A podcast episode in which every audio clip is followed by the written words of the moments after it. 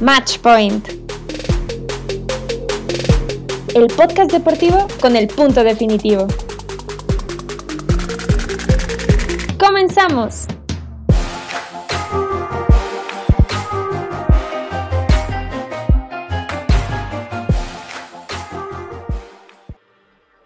¿Qué tal fans del deporte motor? Les doy la bienvenida a Match Point, el podcast deportivo con el punto definitivo. Yo soy Mafer Leiva y las cosas se están poniendo súper interesantes en la categoría reina, así es, la Fórmula 1. Y para hablar de lo que ha sucedido en esta temporada, me acompaña el invitado especial, acá ya saben, la crema innata del deporte motor, Chucho Chávez, ¿cómo estás? Estamos al 100, estamos al, 100, Maffer. La verdad que la Fórmula 1 nos está dando un espectáculo sorprendente y la verdad estoy muy entusiasmado por lo que nos ha dado la Fórmula 1 en estos últimos fines de semana. Así es, la verdad es que han sido fines de semana sorpresivos. Las nuevas regulaciones que impuso la Fórmula 1 al parecer han dado resultados y sí traen muchísima más competitividad a la que estábamos acostumbrados en años anteriores.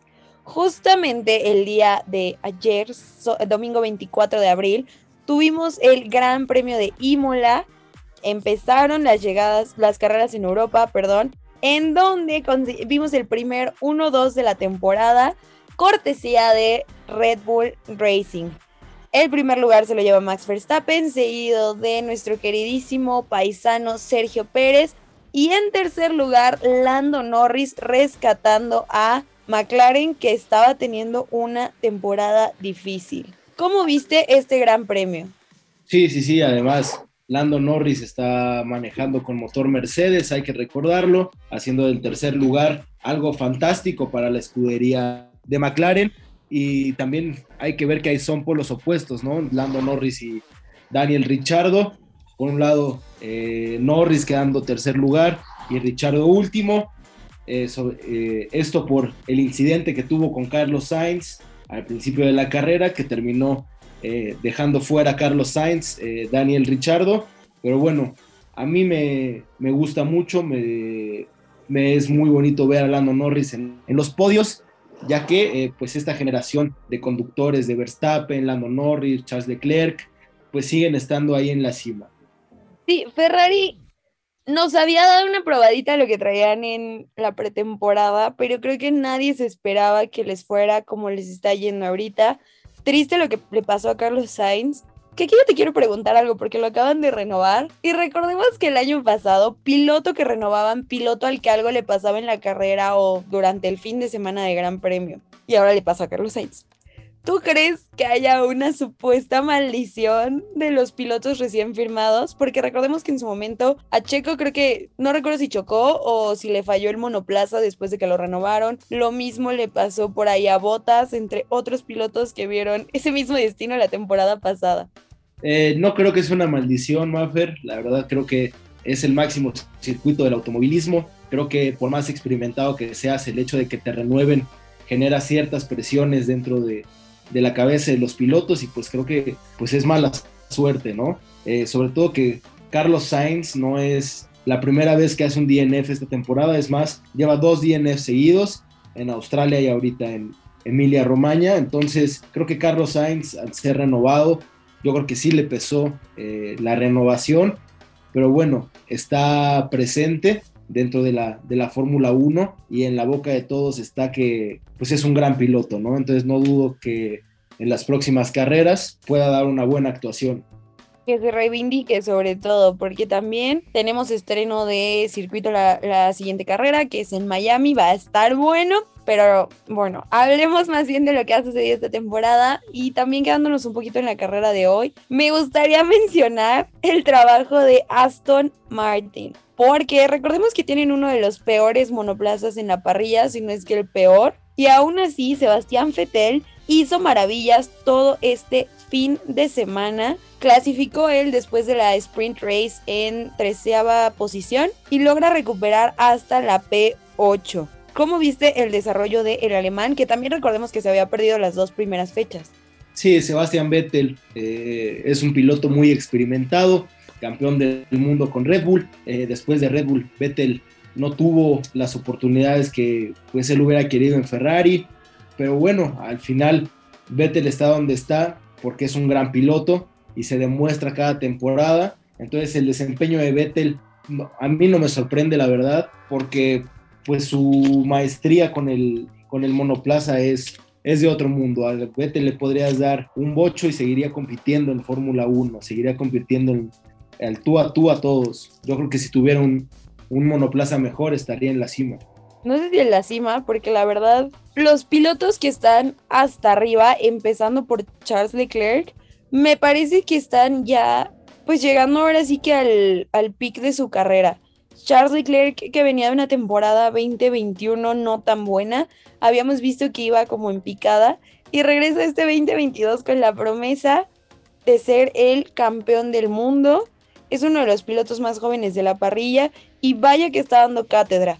El día de hoy tuvo uno de los errores que tienen la mayoría de novatos, pero a pesar de eso creo que ha dado muy buenas actuaciones y como tú dices, estar en Italia y sobre todo siendo tifosi, pesa el doble. Entonces eh, es interesante también ver por ahí, por eso te digo que vería complicado a Sebastián Fettel en la cima. Y bueno, Max Verstappen que el día de hoy regresa como a su gloria, porque ya lo habíamos visto también por ahí estar chocando y no terminar las carreras. Los DNFs regresando a, su título de Crash Tappen, como le decían cuando ingresó a la Fórmula 1. Sí, eh, sobre todo, yo creo que lo que le pasa a Leclerc, o bueno, el error que tuvo hoy, es más que nada la inexperiencia de, de un piloto que tiene un coche para competir. Eh, Checo todavía estaba muy lejos, me parece a 1.3, 1.4 segundos y agarró la chicana, me parece que es la curva número 14 o 15 y la toma mal, ¿no? Se come el, curve, o, bueno, en español creo que son los, plátanos y vuela, ¿no? Se ve el, el video cómo vuela su monoplaza y lo pierde completamente por la parte de atrás. Un error que la verdad creo que a Verstappen no le podría pasar pues en ninguna carrera ya, mucho menos a Checo, ¿no? Que ya pues tiene su título de ministro de defensa. Claro, ya ministro de defensa porque la verdad, bueno, esta temporada lo he visto más agresiva que en años, ah, más agresivo que en años anteriores, pero a pesar de eso sigue dando cátedra de defensa y hoy, bueno, demostró por qué. Entonces, eso me parece también eh, destacable de, de lo que hicieron los de Red Bull esta temporada y con esta victoria se pone ya tercero en el campeonato de pilotos, entonces excelente lo que está haciendo, ya peleando su lugar ahí. Hay unos que se emocionan y lo quieren poner como piloto número uno de Red Bull, pero la verdad lo veo difícil. Sí, es complicado que, Checo pueda llegar a, a pelearle a Verstappen el, el lugar, pero pues tampoco es algo tan descabellado. Yo creo que si se alinean los astros y Verstappen comete errores en el futuro, podríamos ver a Checo peleando el, campeonato de pilotos. Bueno, ya lo está peleando, pero no va a ser una, una tarea fácil, ¿no? Verstappen es mucho más agresivo que Checo, Verstappen es mucho más rápido que Checo. En cuestión de experiencia, yo creo que pues ahí se van, pero Verstappen es de otro mundo, ¿no? Y pues queda demostrado que, que Verstappen no está para, para perder otra vez el mundial de, o bueno, para perder un mundial de, pilotos en los próximos años. ¿no? Yo creo que Verstappen va a llegar a ser dos, tres veces campeón del mundo en los próximos cinco años por lo menos. Parece interesante, creo que dentro de los próximos años yo creo que dos veces lo podríamos ver, o sea, contando el pasado y este, porque ya también las escuderías se están poniendo muy competitivas, ya no es tan sencillo una dominancia eh, pues unilateral, digámosle, porque justamente hablando de eso, vemos este año el repunte de Haas, que si bien habían empezado la semana con drama porque los acusaron de copiar la Ferrari, en la carrera se vio bastante bien Kevin Magnussen ahí peleando después del error de, Charles Leclerc justamente. Eh, una, me parece que quinta posición y bueno, termina noveno. Entonces, gran trabajo también ahí lo que está haciendo Haas. Sí, el trabajo de Haas es indiscutible, ¿no? El año pasado dejaron el desarrollo del coche parado, tuvieron un coche deplorable la temporada pasada, justo para que esta temporada pudieran tener un buen coche, ¿no? Y se está demostrando. Es, eh, Schumacher eh, tuvo su mejor clasificación pues, su mejor lugar en la parrilla para la carrera de toda su vida, que fue décimo. Entonces, el trabajo de Haas es indiscutible y sobre todo me pone feliz por, por Gunta, ¿no? lo hemos visto en Drive to Survive, un personajazo y cada vez que ese hombre se pone feliz, la verdad es que yo me pongo todavía más feliz. Ahí estoy de acuerdo contigo, la verdad es que creo que Drive to Survive ha funcionado justo para eso. que Gunther Snyder caiga en la gracia de todos, digo, sí es un personajazo. A mí también me encanta. Y adoro lo feliz que se pone ahora con los resultados que está dando Haas, porque pues justamente como tú dices, la temporada pasada les fue terrible, todavía en pretemporada, todo el mundo pensaba que iba a volver a ser eh, una temporada difícil para Haas, pero las nuevas regulaciones al parecer los favorecieron bastante porque pues ya los estamos peleando ahí el campeonato de constructores, algo que si ustedes me lo preguntan jamás se me hubiera ocurrido. porque estaban en una categoría bajísima. Sí, sí, sí, una cosa que parecería ridícula. Los, los Haas eran la broma de todos hace, un año y ahorita los Haas pueden estar ahí peleando la media tabla, la tabla alta, probablemente eh, cuarto, quinto, sexto lugar de constructores, entonces hay que cuidarse de los Haas, ¿no? Y sobre todo, a mí lo que me parece impresionante es que Mercedes es el rival directo de Haas. Yo no lo puedo creer, pero así es. No me puedo o sea, no puedo llegar a comprender cómo Mercedes, después de estar en la cima, ahorita está teniendo un, coche, un monoplaza tan deplorable, ¿no? En las transmisiones se ve como el porpoising, que el porpoising es eh, que el coche rebota en las rectas por lo bajo que está el, el monoplaza. Entonces, yo no lo puedo comprender, Mafer. ¿Tú qué opinas acerca del desempeño de Mercedes? La verdad es que como fan me duele el doble. me encantaban las innovaciones ingenieriles con las que salía eh, Mercedes cada temporada. Siempre tenían algo que presumir, siempre encontraban la manera de, de, descifrar el motor y justamente ese año llegan las nuevas regulaciones, el cambio de peso y sobre todo el efecto suelo que si bien a algunos les ha funcionado como es el caso de Red Bull que medio lo descubrieron y encontraron cómo controlar el porpoising, Mercedes se queda atrás en el desarrollo trataron de innovar con los pontones un poquito más delgados, que es por eso que si ustedes comparan el monoplaza de Ferrari y el W13, que es el monoplaza de Mercedes, lo van a ver muchísimo más delgado. O sea, al inicio de temporada la Fórmula 1 sacaba las fotos de comparación y eran sumamente distintos, pero esperábamos que hicieran algo de terror. Lamentablemente los ingenieros se quedan atrás. Y es curioso porque desde antes de que empezara la temporada, ya habían hablado la escudería de, de las flechas plateadas, que si uno de los equipos no entendía al 100% lo que estaban haciendo con su monoplaza o con el eh, reglamento, iban a tener un inicio de temporada muy duro, por lo menos perderían cuatro o seis carreras, que creo que es lo que les está sucediendo en este momento. Lo que sí es que tomaron una decisión, en su momento yo la cuestioné, pero ahora entiendo por qué la tomaron, con el cambio de pilotos, dejando ir a Botas, que ahora está en Alfa Romeo, donde no lo está haciendo mal. Y trajeron a George Russell, que está dando eh, la sorpresa en Mercedes. Yo creí que iba a ser el piloto número 2, pero ha demostrado que tiene con qué. Sí, George Russell está haciendo un trabajo magnífico en, Mercedes. Y, y, sobre todo creo que es por, por la juventud que tiene Russell, ¿no? Tiene ganas de demostrar, tiene ganas de, ganar, tiene ganas de estar en la cima, ¿no? Que no se le ven esas ganas a Hamilton últimamente. Porque la verdad es que dudo bastante que Russell tenga un mejor coche que Hamilton. Yo creo que Hamilton está cuidando más, eh, no sé si su integridad, pero su, su carrera, por así decirlo, haciendo unas carreras pues bastante regulares, de regular a malo pero algo que no, es algo que no puedo comprender, ¿no? La temporada pasada estaban diciendo que iban a tomar venganza, que iban a tener al Mercedes atrás eh, persiguiendo a todos y no es algo que se esté demostrando. Y ya como que la estrategia de mostrar un coche malo las primeras carreras, como que esa ya no me la creo, Mafer. ¿Tú qué piensas? Estoy igual que tú. Al inicio yo creía que estaban justo haciendo lo que habían hecho en años pasados, que ya sabes, nos decían, no, es que no traemos monoplaza, ve los errores, no vamos a poder. Y llegaba la temporada y dominaban. Y ahorita, como tú dices, ya no me la creo. No sé qué está pasando realmente en el taller.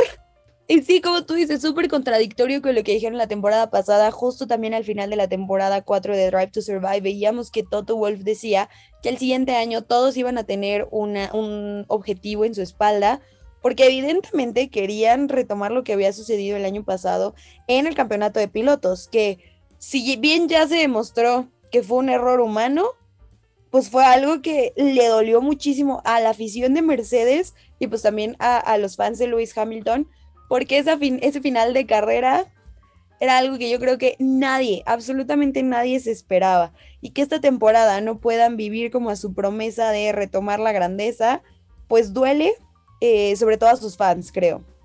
Y por ahí hoy, eh, digo, independientemente de lo que está haciendo George Russell, Toto Wolf publicaron ya la conversación que tuvo con Lewis Hamilton termina la carrera y a través del radio se escucha Toto Wolf pidiéndole una disculpa por el monoplaza que tiene que, que, manejar.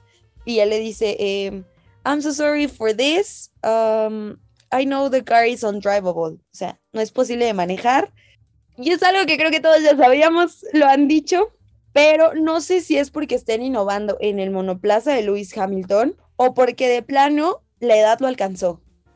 Eh, yo dudo que la edad lo haya alcanzado porque la temporada pasada nos regaló una de las eh, peleas más impresionantes que se ha visto en la Fórmula 1, después del dominio de Mercedes durante 3, 4 años. Entonces, yo la verdad lo dudo, ¿no? Además, las escuderías tienen más de un año eh, trabajando en este, en este coche. Entonces, yo creo que es falla de los ingenieros que no han logrado descifrar el reglamento de la manera correcta.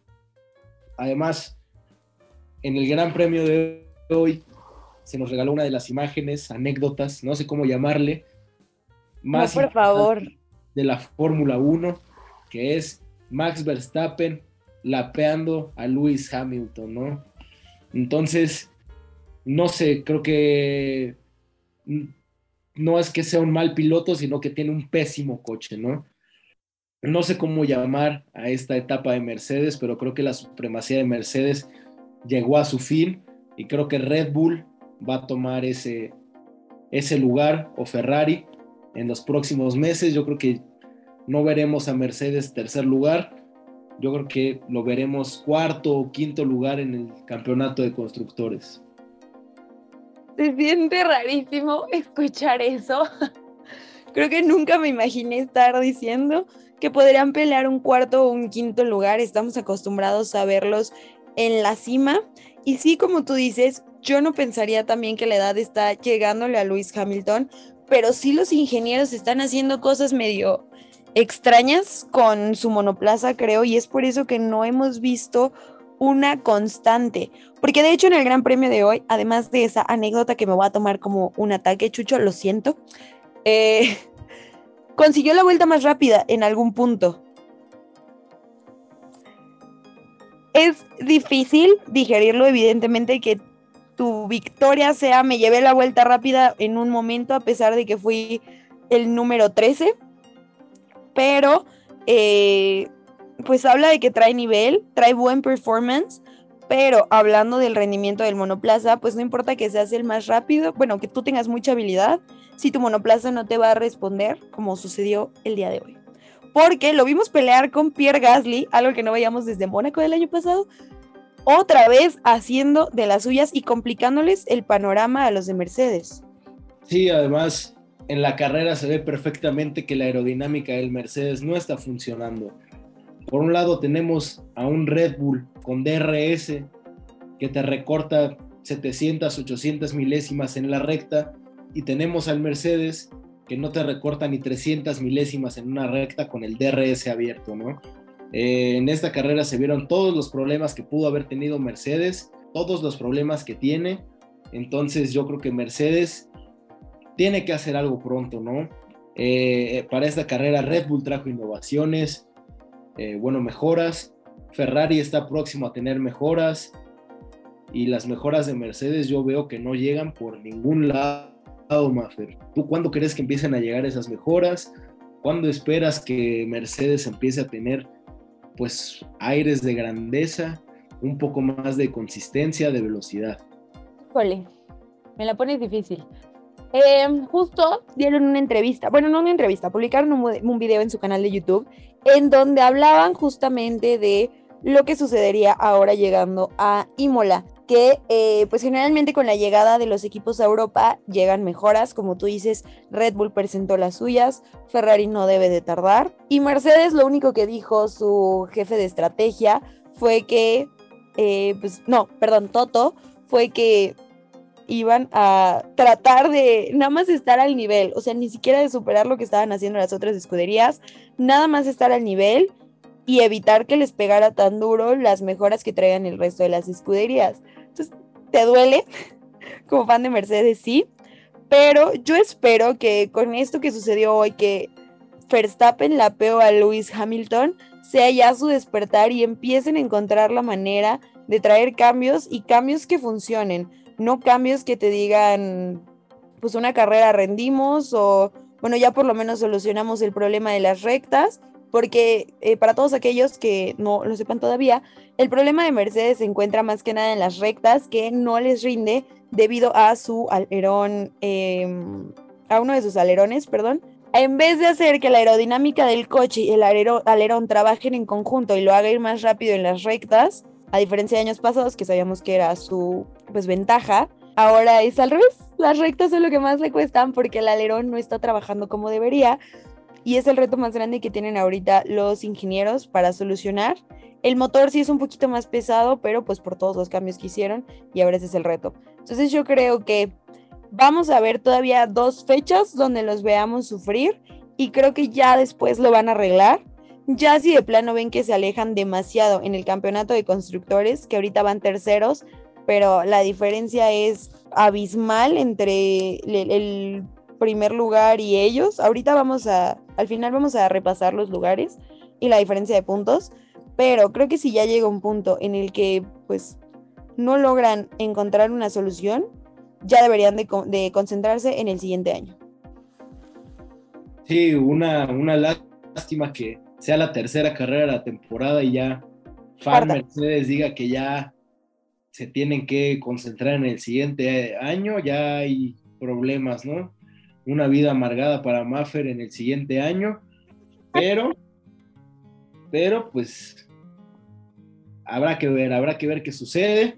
Y bueno, en la carrera de hoy, eh, eh, los, el Mundial de Constructores queda primero Leclerc, con 86 puntos, después Verstappen con 59, Checo, mi amor Pérez con 54 puntos, después le sigue Russell, Sainz, Norris, Hamilton, Bottas, Esteban Ocon y Kevin Magnussen dentro del top 10 de pilotos.